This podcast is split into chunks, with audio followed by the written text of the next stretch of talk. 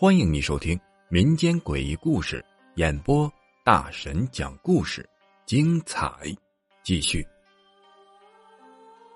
邪门的电视机，今天给各位讲一个关于电视机的诡异故事。现在大家可能很少看电视了，但是以前八九十年代，电视机绝对算得上是大件。那时候啊，只有一部分有钱的家庭。才买得起这种奢侈品。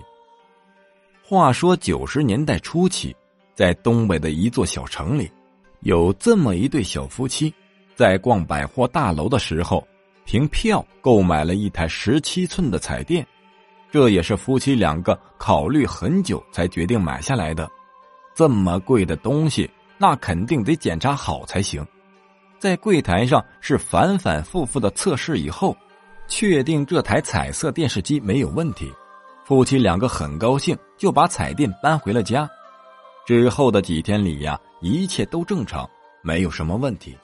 女主每天都会打开电视看一会儿，周围的邻居们也都投来了羡慕的眼光。他家真有钱呢，还买彩电了。但是，一周以后，怪事发生了。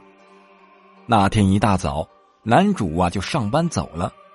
女主在家里又打开了电视机，按键调台，调到昨天她看的那个频道。昨天这个时间，这个频道播放的是一部台湾的电视剧。今天这个画面怎么变成了一口大红棺材呀？这一口通红通红的大棺材，让人看了就心惊胆战的。但是女主啊没有多想，他以为这是电视剧里面的剧情。他看着电视里有很多人披麻戴孝，朝着棺材磕头，磕完了头，画面又变回那口棺材。女主当时既震惊又害怕，她赶紧跑了出去，把左右的邻居都叫了出来。邻居们七嘴八舌的说：“你调调台看看。”但是怎么调都是这个画面。又有邻居说：“呀，把电拔了关了，重新看一下。”但是不管怎么弄都没有用。电视机的画面始终是那口大红棺材。这个时候又有邻居说：“呀，你今天就别看电视了，把电源拔了。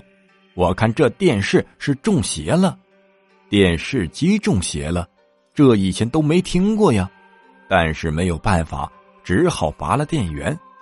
到了晚上，男主下班回来。”他听说这事儿啊，就赶紧打开了电视机，调了很长时间，还是跟白天一样。这哪行啊？这么贵的东西！第二天，男主啊就没有去上班，夫妻两个又把电视机搬回了百货大楼。到了柜台，夫妻两个要求退货退款，说明了缘由以后，柜台的售货员根本就不同意，他们也不信。等他们打开了电视，发现呢，还真跟夫妻两个描述的一模一样。售货员就赶紧把这件事情反映给了部门领导。领导一听说，也赶到了柜台。最终的协商结果是，商场给夫妻两个人换一台新的彩电，从十七寸变成了十八寸，而且是直角平面的，等于是更高级了。夫妻两个人抱着新彩电就回家了。这次回去以后，没有什么怪事发生。这一台新彩电一切都很正常。这件事情没有人能说清楚到底是怎么回事。本集播讲完毕，感谢你的收听。只讲故事，切勿迷信。如果你喜欢灵异鬼故事的话，点个订阅关注，下集更精彩。流。